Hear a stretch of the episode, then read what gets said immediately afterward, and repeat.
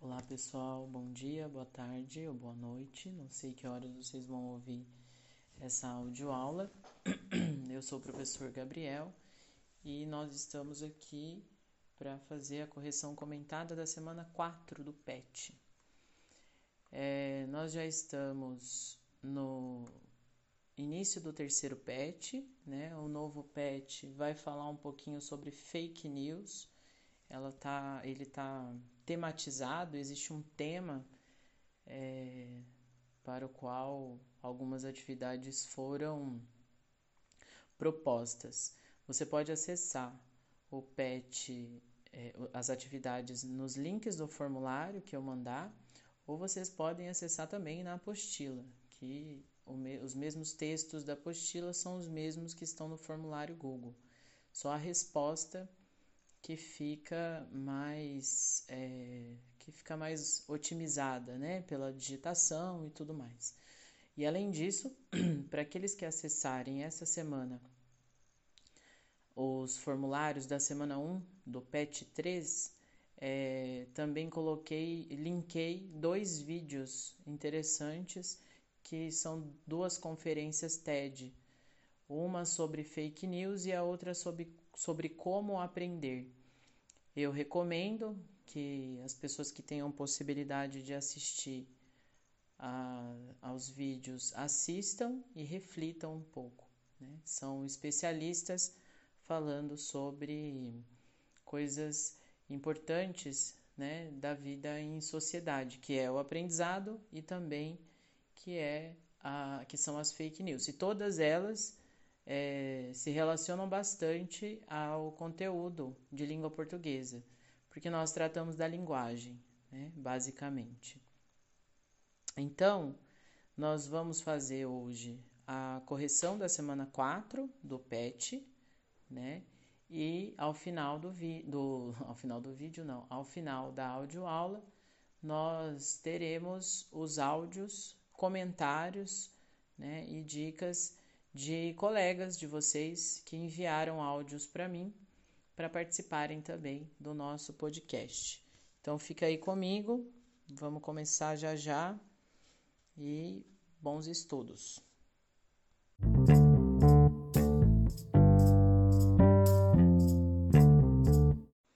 Bom, para a gente não ficar perdido nos conteúdos, é importante que a gente, ao fazer a leitura de todas as questões da semana 4, nós identifiquemos quais são realmente os tópicos dos quais tratam né, as questões é, que estão colocadas lá para a gente responder.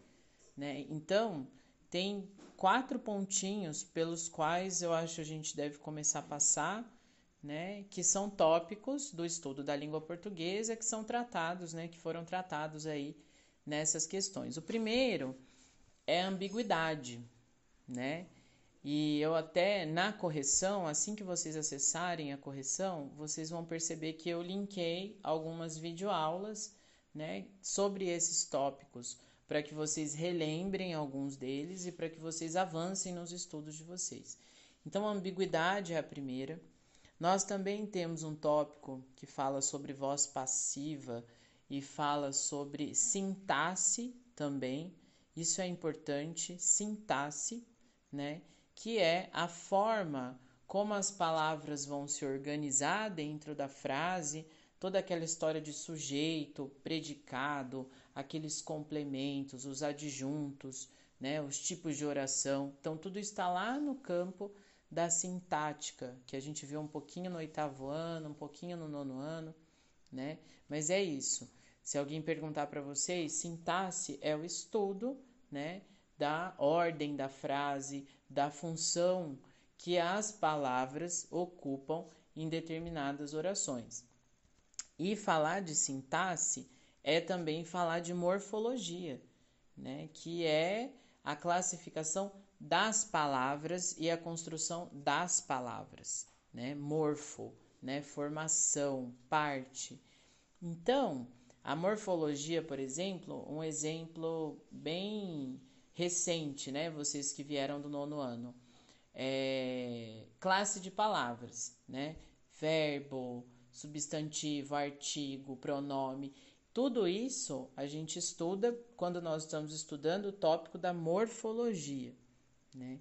Então, quando eu falo de função das palavras dentro da frase, né? Que função que a palavra ocupa de sujeito, de predicado, de complemento e como são formadas as palavras e para que que é, o que elas significam, né? Que classe que elas participam. Isso é importante saber. Um outro tópico trabalhado, mas isso que eu estou dizendo, essa gramática mais, é, mais, como se diz assim, específica, né? Ela não foi tratada é, de maneira profunda nas questões. Foram coisas relacionadas a outras, é, a outros fenômenos da língua, como por exemplo a voz passiva né, que é uma, uma questão de sintaxe, uma questão sintática também, né? É, mas a voz passiva. E aí, para a gente entender a voz passiva, fica mais tranquilo. Né? Então, durante a resposta das questões, eu vou falar um pouquinho sobre a ambiguidade, um pouquinho sobre a, a questão da voz passiva, né? E sobre a sintaxe e a morfologia, e depois a última questão, que é uma questão da terceira semana, na verdade, que fala sobre é, variação linguística. Né? Então, a, as correções dessa semana vão girar em torno desses tópicos e desses temas. Né? É, então, começando daqui a pouco com a questão número 1, um, a gente vai iniciar pela ambiguidade.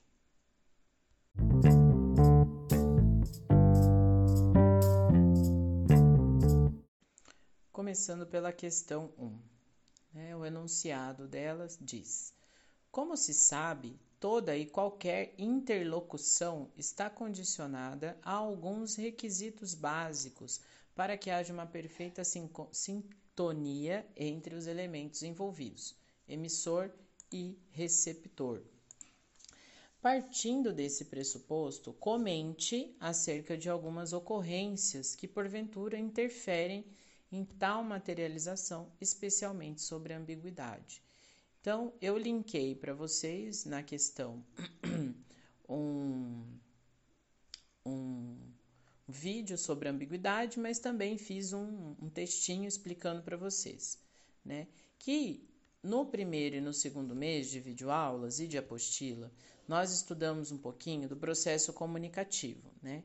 E a gente aprendeu que para ter uma boa comunicação, é preciso que a gente tenha né, um emissor, um receptor, uma mensagem, um canal, um código e um contexto.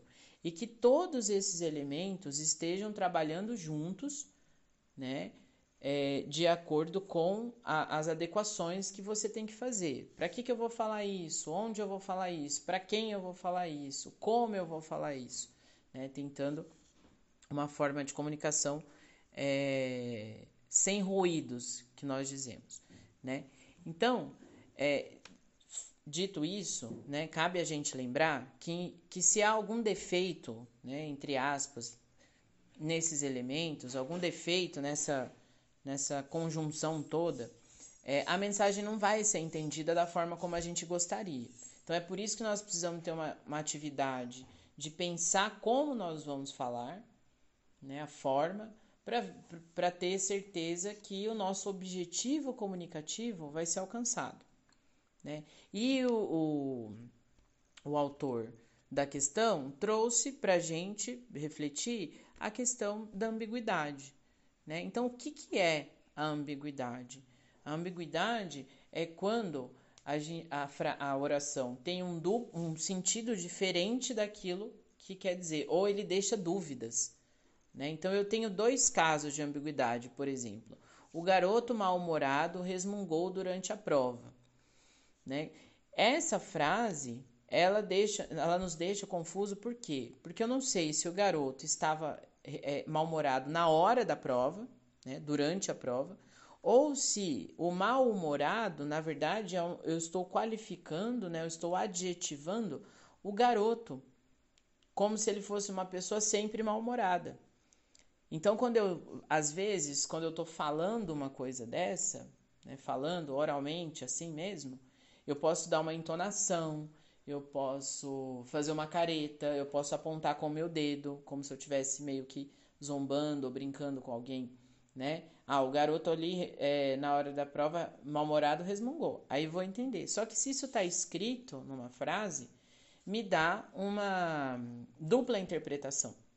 E a dupla interpretação, apesar de ser interessante na literatura, apesar de ser interessante em outros campos, para uma linguagem mais objetiva, né, ela não é, ela nos atrapalha. É a mesma coisa quando a gente usa o, nosso, o pronome seu, por exemplo. Nessa frase aqui, ó. Andréia pediu seu livro a Cláudio. Então, essa frase, né, se eu não tenho ninguém ali ao vivo para me indicar quem pediu para quem e o livro é de quem, eu não vou saber. Então, também me dá uma ideia ambígua, né? André pediu seu livro a Cláudio. Eu não sei se o livro é de Andréia ou a Cláudio. Por quê? Porque o pronome possessivo seu ali, né, é, ele atrapalha a interpretação, né? Então, Andréia pediu o livro que era dela a Cláudio, talvez, né? Ou André pediu o livro de Cláudio a ele, né? Ou ao mesmo. Mas aí se eu colocasse ao mesmo, né, lendo assim, seria o livro ou ao Cláudio, mas eu tenho outros elementos, obviamente, para saber que é ao Cláudio, né? Porque livro não tem Cláudio, Cláudios tem livro. Mas veja bem como é importante a gente refletir um pouquinho sobre as possibilidades de interpretação. Não significa que a gente vai se aproveitar disso para dizer qualquer coisa e dizer, olha, somos livres para interpretar. Não, há um limite de interpretação nisso tudo, né? Mas é isso. Essa é isso é um, um ponto importante, né, para vocês entenderem da ambiguidade. E logo ele traz para gente também uma, uma análise né, para a gente fazer, veja bem aqui, ó. Quando analisada, o que se percebe é que a construção sintática, aí ó, apareceu a sintática pela primeira vez. O que é construção sintática? É a ordem da, que as orações, que as palavras vão ocupando ali nas orações e para que servem. Essa pergunta que eu fiz para vocês do livro de Andréia, né? Se o livro é de Andréia ou de Cláudio, é uma questão sintática. Eu preciso resolver a partir da sintática. O seu, a palavra seu, que é um pronome possessivo, está se referenciando a qual outra palavra da frase? Isso é importante pensar, né? E no caso dessa placa aqui, né, considerando a oração em destaque, responda às questões é, que a ela se referem. Então, os jurados julgaram o rapaz doente. Então, quais são as possibilidades de interpretação, né, disso? Quais são as possibilidades é, para isso? São duas, né? Que os, ju que os jurados julgaram doentes, os julgados, os, os é, jurados estavam doentes ao julgar o rapaz, ou o rapaz que estava sendo julgado está doente, né? A segunda opção, obviamente, é a que atribui o melhor sentido a essa oração. Por quê? Porque é, se, eu, se o doente estivesse relacionado aos jurados, pela escrita a gente consegue perceber que fica impossível. Por quê? Porque se jurados está no plural, o doente teria de estar no plural também. Mas não está. Mas, assim, hipoteticamente, na fala, na oralidade, se eu estou conversando com alguém, né, e quando nós estamos falando, aí, igual eu acabei de falar, nós estamos falando e não nós estamos falando. Quando nós estamos falando, a tendência é que a gente vá apagando o plural. Então, eu poderia falar, por exemplo, os jurados doentes julgaram o rapaz. E aí tinha outro sentido da frase. Então, veja bem, eu tenho tanto a análise da oração escrita para fazer, quanto a análise da oração é, ouvida, né? E a ouvida dá mais possibilidades de interpretação também, porque ela dá outras outras ferramentas para a gente compreender o que é falado, né? Porque eu tenho ali o cenário todo montado quando você está numa situação de conversação, né? Do contexto até a entonação das pessoas, os gestos que elas vão fazendo com a mão, mas na escrita não. Por isso é super importante a gente estudar esse tópico da ambiguidade dentro da, do estudo da, da língua escrita, ok? Então, daqui a pouco a gente vai para a próxima questão e essa foi a questão sobre ambiguidade e tentando resolver um pouquinho aí essa questão dos julgados julgaram o rapaz doente. Qualquer coisa, reouça essa faixa e se tiver alguma dúvida, manda uma mensagem para mim no meu WhatsApp perguntando é, perguntando alguma questão, tirando a dúvida, né? Se eu, dizendo se eu falei rápido, se eu não falei rápido, se compreendeu os exemplos, ok? Até já.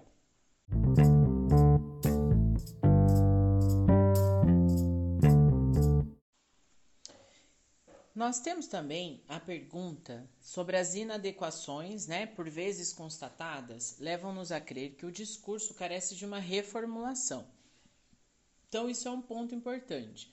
Quando nós lermos alguma frase, alguma oração que não, que parece não fazer muito sentido, a gente deve retornar e relê-las, né? E também é importante a gente fazer esse exercício de readequá-las. Por isso é importante a revisão do nosso texto, a revisão da nossa resposta, né? Porque às vezes nós escrevemos as coisas de uma maneira apressada e é como se nós estivéssemos, é, como se as pessoas fossem entender rápido nosso raciocínio, mas não é. Quando se trata de comunicação, nós temos que planejar o que a gente vai falar ou escrever né? E fazer testes também, né? Se eu falei de uma forma e a pessoa não entendeu, ou mais de uma, ou mais de duas, ou mais de três, então talvez eu precise mudar a forma de como eu falo, né? As palavras que eu uso, enfim. Mas nesse caso aqui, né, o autor da questão ele pergunta, né? É, retrate as formas pelas quais essa mudança se manifestaria, tendo em vista a importância de uma mensagem clara e objetiva. Aqui a resposta, né? Nós podemos falar que é, oralmente, né? Respondendo uma fala, nós podemos dizer: os, os jurados julgaram o rapaz que estava doente, né? O que estava doente já deixa ali um pouco res, é, restritivo, né? Ao rapaz. Então fica tranquilo entender que é o rapaz que estava doente. Então pode ser, os, julgado, os jurados julgaram o rapaz que estava é, doente. Né? E aí, seguindo, ele diz, né, o, o autor da questão, sem nenhuma, sem nenhuma preparação né, de nós para ler aquilo, ele diz: passe as orações para a voz passiva. Aqui ele está partindo do princípio que nós já conhecemos o que é a voz passiva. Né? Então, eu anexei na resposta é, duas videoaulas né, bem bacanas que estão no YouTube né, sobre vozes verbais. E, mas basicamente é, o professor quer nos explicar o seguinte: nós temos é, várias formas de falar, de organizar né, a sintaxe, organizar a sintaxe da frase, né, é, o lugar do sujeito, o lugar do predicado. Né? E nós sabemos também que o verbo é determinante para isso. O verbo determina muito da oração, né? Ele, ele, é, ele é que nos conta muita coisas, né? E aí quem teve aula comigo no nono ano, ano passado, vai lembrar disso. Quanto a gente falou de verbo. Eu consigo descobrir sujeito pelo verbo muitas vezes, eu consigo descobrir se é passado, presente ou futuro, consigo descobrir se estava no plural ou, ou no, no singular. Então, o verbo nos ajuda muito a pensar isso. E o professor é, da videoaula, é, ele, nos, ele nos diz que ele divide né, a, a, a função dos verbos como é, algo para ocasionar ou para sofrer. É uma ação que se sofre ou se ocasiona. Então, verbo, uma ação, né, uma, é, uma ação que é sofrida ou uma ação que é feita. As ações feitas, né, é, cujos executores é, são os sujeitos da oração, né, é, essas ações elas são são são como se diz aplicadas a outras coisas. Então ele estudou a matéria, ele comeu a, a, a carne, né? E eu tenho também uma outra forma, né? Que eu privilegio ali o quem sofreu aquela ação, né? Então o prato foi comido, né? Pelo pelo garoto, né? O prato de comida foi comido. Então eu coloco na frase o que seria o nosso objeto lá atrás, lá na frente, né? Ele vem para ele vem para o início da oração. Então eu faço essa inversão, dando mais atenção ao que sofreu, colocando em status quem o que sofreu a ação, né? Tem um outro exemplo também, é, que é Luiz estudou geografia. Eu posso dizer a geografia foi estudada por Luiz né? Então, eu estou mudando de status aquilo que sofreria a ação. É, tem uma curiosidade da construção da voz passiva, que é a existência do verbo ser, né? É, que no passado se transforma em foi, né? Então, aquilo foi feito, ele sofreu algo, né? Então, ela pediu aqui na questão uh, ah, para a gente passar a oração para a voz passiva e a resposta acaba sendo, né? O rapaz doente foi julgado pelos jurados. Então eu faço uma mudança, uma inversão aí e passo a frase para voz passiva, ok? Então na próxima nós continuamos com a leitura do textinho perigo e ainda assim dentro do tema da ambiguidade. Até já!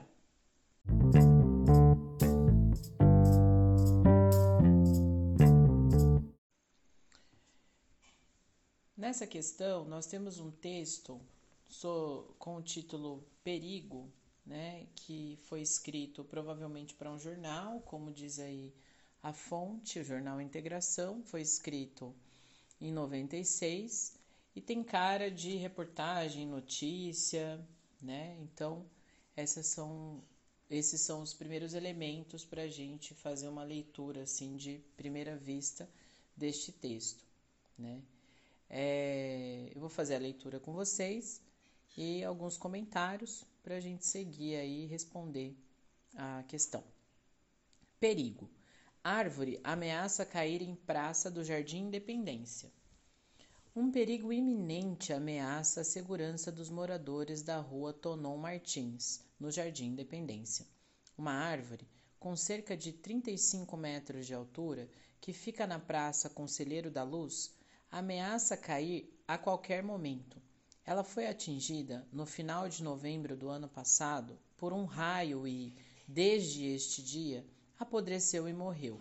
A árvore, de grande porte, é do tipo cambuí e está muito próxima à rede de iluminação pública e das residências. Abre aspas. O perigo são as crianças que brincam no local. Fecha aspas. Diz Sérgio Marcati, presidente da Associação do Bairro. Bom, é, pela leitura, né, nós podemos perceber que trata-se de uma pequena reportagem, né? Um perigo iminente, é um perigo à vista, é um perigo que tá é, que é, é, praticamente impossível de se impedir, né? E queria chamar a atenção para vocês, nós estávamos falando sobre a voz passiva e a voz ativa, né? É, veja que interessante às vezes nós pensamos que voz ativa está relacionada simplesmente a pessoas que fazem a ação do verbo, né? Mas olha a construção desse pequeno lead aqui, né? Que é essa primeira linha da notícia. Árvore ameaça cair em praça do Jardim Independência. Então veja bem a construção da frase nos leva a, a pensar na árvore, né? Ameaçando cair, personificando que é um outro sentido que a gente pode ter também, né, para as coisas. Então a gente a árvore não ameaça, pessoas ameaçam, né? Quando eu digo fulano ameaçou o outro, eu imagino uma coisa. Quando eu digo uma árvore ameaça cair, né? É uma coisa até é, como se diz, causa estranheza por, por, por essa questão, né? Da voz ativa está muito ligada a ações que são feitas, mas existe assim, dessa forma também. Bom, em segundo lugar, né, já que a gente está trabalhando com ambiguidade, é, nós temos aí um caso de ambiguidade, né, acho que vocês já devem ter identificado, né, é na fala do presidente mesmo da associação.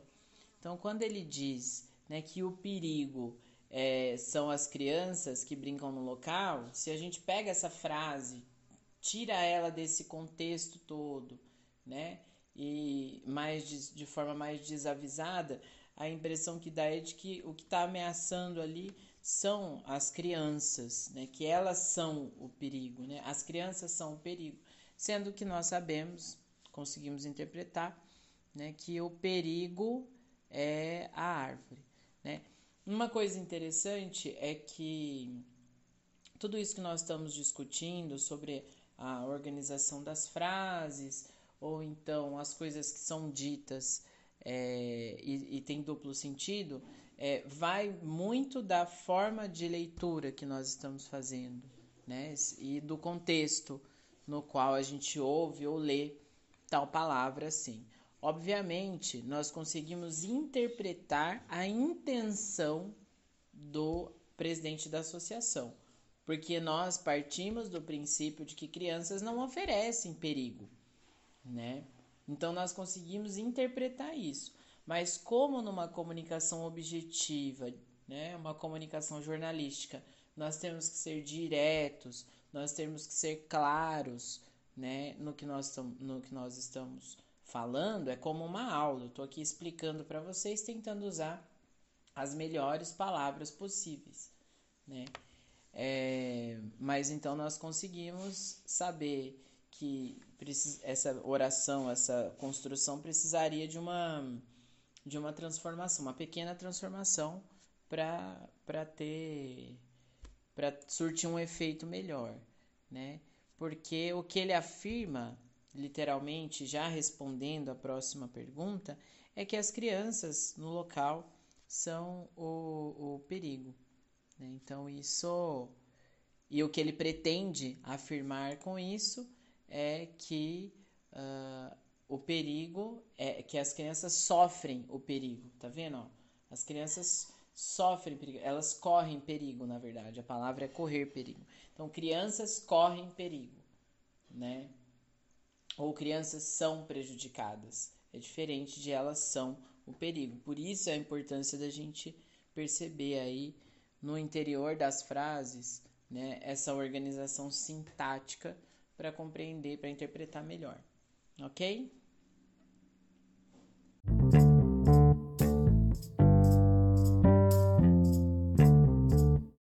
Bom, a próxima questão, né, é, também é um mesmo tipo de ambiguidade, né? Nós temos uma placa. É muito difícil, gente, fazer a interpretação de uma placa assim com escrita sem saber os outros elementos, né? Quando nós olhamos o cuidado escola, aqui nós podemos é, podemos interpretar, né? Cuidado com a escola, para ter cuidado com a escola, né? Cuidado, eu posso estar falando para a escola no coletivo, por exemplo, o diretor está falando com vocês e aí ele diz cuidado escola, também é uma possibilidade né? Ou pode ser também uma placa de trânsito pregada e cuidado, escola, uma placa de trânsito, né, que nos diz coisas rápidas assim para a gente olhar, né? Cuidado, escola, não corra muito. É, tem gente andando aqui perto, gente circulando, criança, enfim, uma alerta, né? De qualquer forma, a palavra cuidado dá uma ideia de alerta para gente, né? Então, aqui ele está perguntando o que tornaria divertida a leitura da placa. Né? Acredito que É, o que pode tornar engraçado, talvez, né? Um pequeno humor aí, é a gente, né? Uma pequena inversão de sentidos é a gente dizer cuidado escola, né? Tipo, cuidado com a escola. Né? Como se, porque nós temos essa ideia de que a escola é um lugar importante de aprendizado, de formação, de crescimento e, e um lugar, por isso, positivo, né? E não um lugar para se tomar cuidado. Mas eu acredito que seja esse o sentido, né? É, da frase. E aí já vamos puxar aqui, fazer uma um, já um, uma maratona de ambiguidades, respondendo já os exercícios. Então, ele está pedindo aqui, né, na, na quarta questão. Leia as frases abaixo e verifique se há ambiguidade em cada uma delas. Se necessário for, faça as, as alterações convenientes para adequá-las à norma padrão. Então, nós temos aqui: a menina pegou o ônibus correndo. Né? Então, qual é o sentido? Né? Que a menina pegou, que a menina correndo pegou o ônibus, né? Ou que a menina pegou o ônibus com ele em movimento. Esse é o, é, essa é a ambiguidade que está aí. Né? Então, como é que eu posso resolver isso? Ó, eu posso resolver dizendo que, a, escrevendo, né, a menina, vírgula, correndo, vírgula, pegou o ônibus. Né? Que daí é uma. Estou aí colocando uma oração para auxiliar, para a gente entender, né, para classe, para quali, não, na verdade, uma oração para É, para classificar a forma como a menina né, pegou o ônibus. Né? Então, a menina correndo pegou o ônibus, melhor do que a menina pegou o ônibus correndo. A próxima é, né, visitamos o centro folclórico e o teatro, cuja qualidade artística é tamanha. Né? Então, veja bem, aqui essa frase, o sentido da ambiguidade dela está no fato de nós não sabermos se ele está dizendo que o centro folclórico tem uma qualidade artística tamanha ou apenas o teatro. Né? Então você não sabe se ele está falando dos dois ou de um só. Né? Eu acredito que ele esteja falando dos dois, mas isso eu só posso provar, né? Só pode provar se for só a pessoa pode me provar, né? Só quem fez, a, só quem falou, quem deu a declaração, né? Então, as possibilidades podem ser, né? Visitamos o centro folclórico e também o teatro cuja qualidade artística é tamanha, que daí o cujo, cuja qualidade artística é tamanha está ligada ao teatro. Ou então, eu posso escrever visitamos o centro folclórico cuja qualidade artística é tamanha, vírgula, e também o teatro, né? E também o teatro está ligado ao verbo visitar né? Mas está desconectando do centro folclórico. Então, essas são duas possibilidades de se escrever essa frase, né?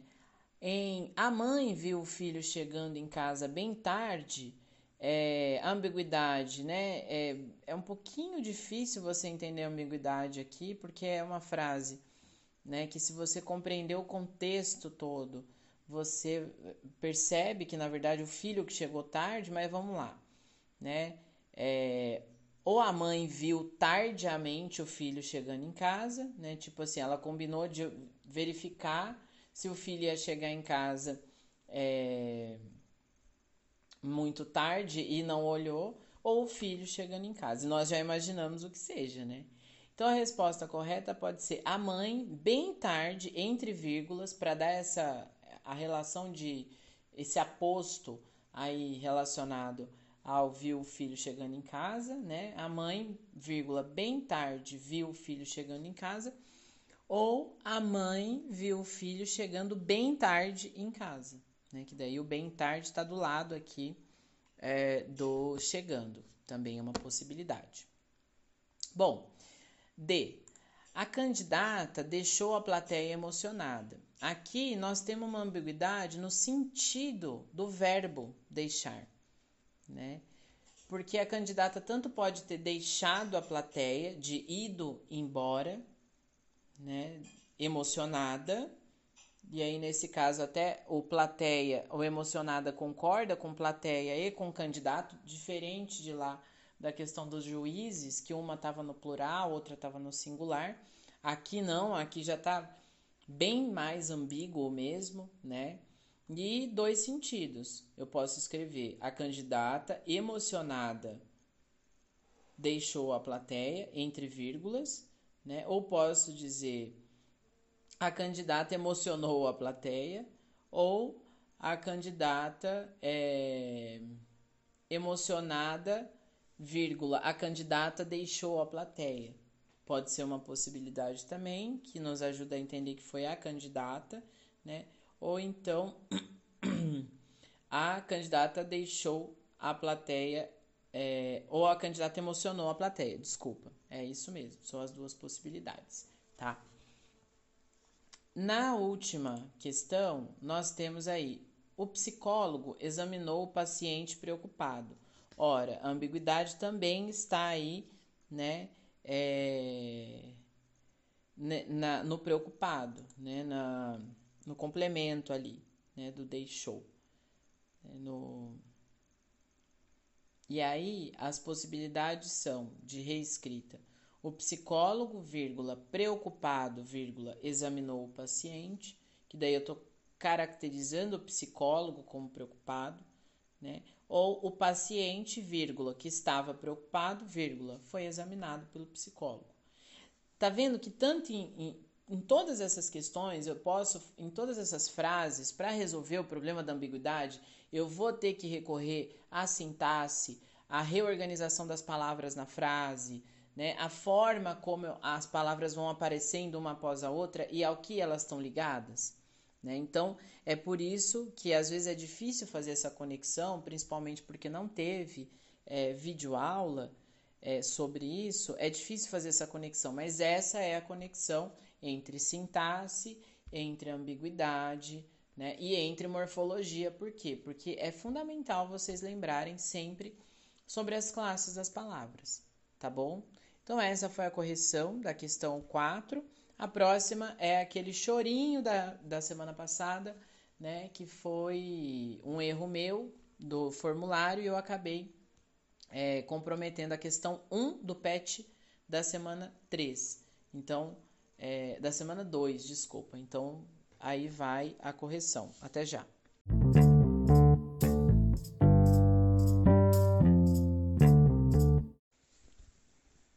Pessoal, cumprindo o combinado e corrigindo né, a questão 1 do PET 2, é, lá vai aí o textinho. Na verdade, são dois textos, né? Três textos. Uma, um texto teórico, né, que o autor comenta, um pensamento, depois o enunciado da questão e um, um fragmento da que, né, um fragmento de texto para ser analisado pela questão. Eu vou começar pelo textinho que com o título A Língua como Fenômeno Social de Interação Verbal. E está escrito: Na concepção de linguagem de Bakhtin, a língua é vista como um fenômeno social, histórico e ideológico, no qual a palavra está sempre carregada de um conteúdo ou de um sentido ideológico ou vivencial.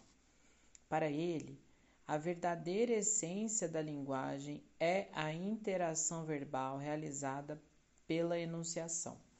Aprender a falar significa aprender a construir enunciações. A língua, em seu uso prático, está vinculada ao seu conteúdo ideológico, sendo assim, seus signos são variáveis e flexíveis, apresentando um caráter mutável, histórico e polissêmico. Quanta palavra difícil, né? É, aqui, o autor da questão da apostila está trabalhando com um conceito, ou seja, ele está indo lá na ciência da linguagem, na filosofia da linguagem, para trabalhar o conceito de linguagem, né? Então, quando o professor pergunta para vocês assim, o que é linguagem? A linguagem é uma forma de expressão, beleza. É bom a gente saber que no senso comum, há algumas, alguns conceitos eles se encaixam com outras palavras. Agora, para aquelas pessoas que estudam a linguagem, existem várias, existe uma, uma vasta definições, uma vasta definição de linguagem, né? uma, ou uma vasta gama de definições. Né? Pelo menos duas, três ou quatro definições, porque é, é disso que a ciência se alimenta, né? É desse estudo permanente é, das coisas né? e das pessoas, no caso das ciências humanas. Né? Então aqui nós temos uma concepção de linguagem que é um pouco mais elaborada do que a gente trabalha nas nossas salas de aula. Por isso que é difícil entender esse texto, que ele é escrito por é, um cientista, ele é escrito, ele é, está no mínimo tentando ser, tentar ser explicado, está tentando ser explicado aqui, né, nesse textinho do quadrinho azul. É, então, e, e aí por isso que é importante na ciência a gente fala para fulano, para não sei quem. Então quem é Bakhtin? Bakhtin é um foi, né, na verdade, um filósofo da linguagem e ele ocupou o seu tempo fazendo reflexões sobre a língua, sobre a linguagem, né, que é mais ou menos ocupar a sua vida toda de fazer isso que a gente faz nas aulas de português, só que de forma mais profunda, mais profissional e mais científica. Então ele está falando aqui que a, a, né, a essência da linguagem é a interação verbal. Né? Que é interação verbal? É a relação, as palavras que surgem da relação entre as pessoas. Isso é importante a gente saber. E ele está falando aqui que a língua, no seu uso prático, está vinculada ao seu conteúdo ideológico. O que é ideologia? Né? Acho que na história e na sociologia, vocês podem ter no material de vocês é, definições interessantes sobre o que seja ideologia. Aqui na aula de português, a gente vai usar ideologia como um conjunto de pensamento, de valores, né? E um conjunto de significados é, sobre os acontecimentos, o conjunto de interpretação sobre os acontecimentos. Né? Isso é ideologia para nós aqui. Né? Então é um conjunto de ideias e valores que são expressos onde? Na sociedade. Por quem? Pelas pessoas. Como? Em interação uma com a outra. Então, quando nós dizemos que a língua se constrói pela interação das pessoas e que a linguagem é um tipo de interação entre as pessoas, né, porque essa interação ela produz a linguagem e ela é explicada pela linguagem, né? E pela língua. Nós não fazemos nada sem explicar o que estamos fazendo, sem explicar o porquê estamos fazendo, né? E até nos casos que nós não utilizamos o nosso aparelho fonador, que é de fala, de ouvir, nós inventamos outros tipos de língua para dar conta dessa nossa necessidade humana de nos comunicar. Bom, sabendo disso, vamos para a questão. Né? Aqui tem um texto do autor teatral Plínio Marcos. É importante a gente pensar esse, ou ver esse teatral, né, para analisar o texto, certo? E a partir dele, né, ele gravou um vídeo a ser apresentado aos presidenciários da casa de detenção em São Paulo, de uma prisão.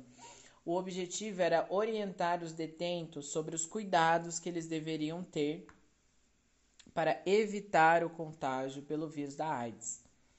Então, eu até aqui no feedback da, da, no feedback da questão, eu coloquei um documentário sobre o Carandiru, que foi um presídio em São Paulo, né, cuja história foi macabra, uma história horrível de massacre? É interessante para quem quiser aprender um pouquinho mais sobre isso. E então por quê, né? Por que esse, esse, essa forma dele falar, dele escrever o texto, né? De forma teatral, de forma mais, como se diz, de forma até caricata, veja bem, né? Então vamos ler aqui parte do texto. Aqui é bandido, Plínio Marcos, atenção malandragem, eu não vou pedir nada, vou te dar um alô. Te liga aí.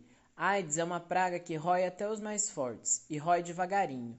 deixa o corpo sem defesa contra a doença. Quem pegar essa praga tá ralado de verde e amarelo. Não tem doutor que dê jeito, nem reza brava, nem choro, nem vela, nem ai Jesus. Pegou AIDS, foi pro brejo. Agora sente o aroma da perpétua. AIDS passa pelo esperma e pelo sangue, entendeu? Pelo esperma e pelo sangue. AIDS não toma conhecimento de macheza. Pega lá e pega pra cá. Pega em homem, pega em bicha, pega em mulher, pega em roçadeira. Para essa peste não tem bom. Quem bobeia fica premiado, e quem fica um tempão sem saber. Então, te cuida. Sexo só com camisinha. Bom, nós podemos fazer uma análise sobre esse texto de várias facetas, e eu queria salientar só duas. A primeira é que claramente a gente percebeu que ele está tentando fazer uma linguagem mais caricata, mais periférica, e aí ele parte do princípio que na cadeia, só, né, na, na casa de detenção, só tem gente, ou a maioria das pessoas fala dessa forma. E aí eu, como leitor, eu só posso, assim, dizer que não sei se é verdade isso, né? Mas ele foi o escritor, ele escreveu. É importante também a gente perceber que tem vários preconceitos escondidos nesse texto. Eu acho que ele foi inclusive uma má escolha, né, da, da própria da, da própria pessoa que fez essa apostila. É porque veja bem, primeiro que estereotipa a linguagem do presidiário, né? Sendo que o presídio é composto de uma gama de pessoas, né? de de políticos a, é, como se diz, indigentes, né? Num sentido de não ter ninguém e nada, né? E, mas bom, tudo bem, foi uma escolha dele. A segunda coisa é que esse texto ele é de provavelmente da década de 90, da década de 80, e apesar de os, o, a intenção dele e apesar da necessidade dele serem justas, né? Então veja bem, olha como interpretar criticamente uma coisa, né? A intenção e o, objeti o objetivo e, e, e, a, e a intenção comunicativa não foi ruim, né? Que foi se aproximar da linguagem dos, dos detentos e conscientizá-los sobre isso. Mas nessa época que esse texto foi escrito, gente, ainda havia pouca, como se diz, pouco estudo sobre o HIV, né? Então veja bem, nesse texto a gente tem várias, vários preconceitos que hoje em dia a gente já sabe que não existe, que não existe não, e que não é dessa forma, né? Por exemplo, a frase pegou AIDS foi pro brejo. Né? Primeiro, ao longo dos anos, a própria mídia foi tratando isso de forma diferente. Há uma diferença entre o, o ter o vírus, manifestar a doença né? e, decorrente disso e da falta de tratamento, acabar vindo a óbito. Eu sei que a comunicação que ele tentou fazer aqui foi rápida, direta, mas ela carrega alguns preconceitos. Né? Por exemplo, uh, ah, para a gente experimentar isso, a gente pode virar o jogo e tentar é, pensar em um parente ou uma pessoa que nós gostamos muito e que tem o vírus e ouvir dessa forma, é, pegou AIDS, foi pro brejo. Primeiro que é uma mentira, porque nós temos tratamentos hoje em dia para isso, e segundo que é uma forma muito, é, muito um pouco um pouco violenta de se trabalhar com a ideia de doença e morte. Né? Existem outras formas de se trabalhar isso, mas tudo bem. Né? A gente pode perceber que pela linguagem aqui, né, é, a, a, a, ele está tentando, inclusive, mesmo sendo preconceituoso, ele ainda tenta resolver outros preconceitos, que é o caso de, é, do HIV ou da AIDS estar relacionado a, a orientação sexual das pessoas. Hoje em dia a gente já sabe que é mentira isso, né? Tentou-se durante muito tempo relacionar é, o vírus a práticas homossexuais, mas isso independe, né? Hoje em dia nós já sabemos que muita gente, entre homens, mulheres é, e outros gêneros, também podem ter é, contaminar-se com vírus e contaminados não necessariamente irão morrer decorrente disso ou, ou irão, como se diz aqui, é, ir para o brejo, né? Como ele está dizendo aqui. Mas a mensagem, o objetivo principal da mensagem, né, foi atingido. É, um, uma, um objetivo claro, né, que é usar camisinha, proteger-se, né, naquele contexto da prisão, né, no contexto de sangue por causa do, de, de determinadas costumes que, que, que alguns usuários de droga têm, né? Ou até mesmo outros, outros, outras situações, como antigamente ocorria muito por agulha em hospital, é, agulha de coletagem de sangue, que não era bem, que antes não era nem é, descartável, que era reutilizável, enfim. Descobriu-se que isso não se pode fazer também. Bom, esse foi uma leitura do texto comentada, é um texto importante da gente comentar porque ele ficou meio jogado aqui e não era e eu não achei ele muito interessante para trabalhar com vocês, mas foi uma escolha de quem fez o material, né? E o motivo aqui, respondendo a pergunta e já finalizando, né, do autor utilizar a variante linguística própria do grupo social, é tentar passar uma mensagem direta, clara, objetiva e ser ouvido né? Tentar falar a linguagem para ser ouvido. Não sei se ele conseguiu ser ouvido. E vocês? O que vocês acham? Semana que vem nós voltamos e vamos falar um pouquinho sobre fake news. Eu queria que vocês mandassem áudios para mim, para falando sobre fake news, né? Que, é, que, que vocês acham que é uma fake news? É, como é a estrutura de uma fake news? Como combater as fake news? Gostaria desse tipo de interação com vocês. Tudo bem? Um grande abraço, boa semana, fiquem em casa, cuidem-se, continuem estudando, façam lá os, é, a grade de horário de vocês e contactem os professores de vocês nos dias exatos das aulas, ok? Um abraço e até logo.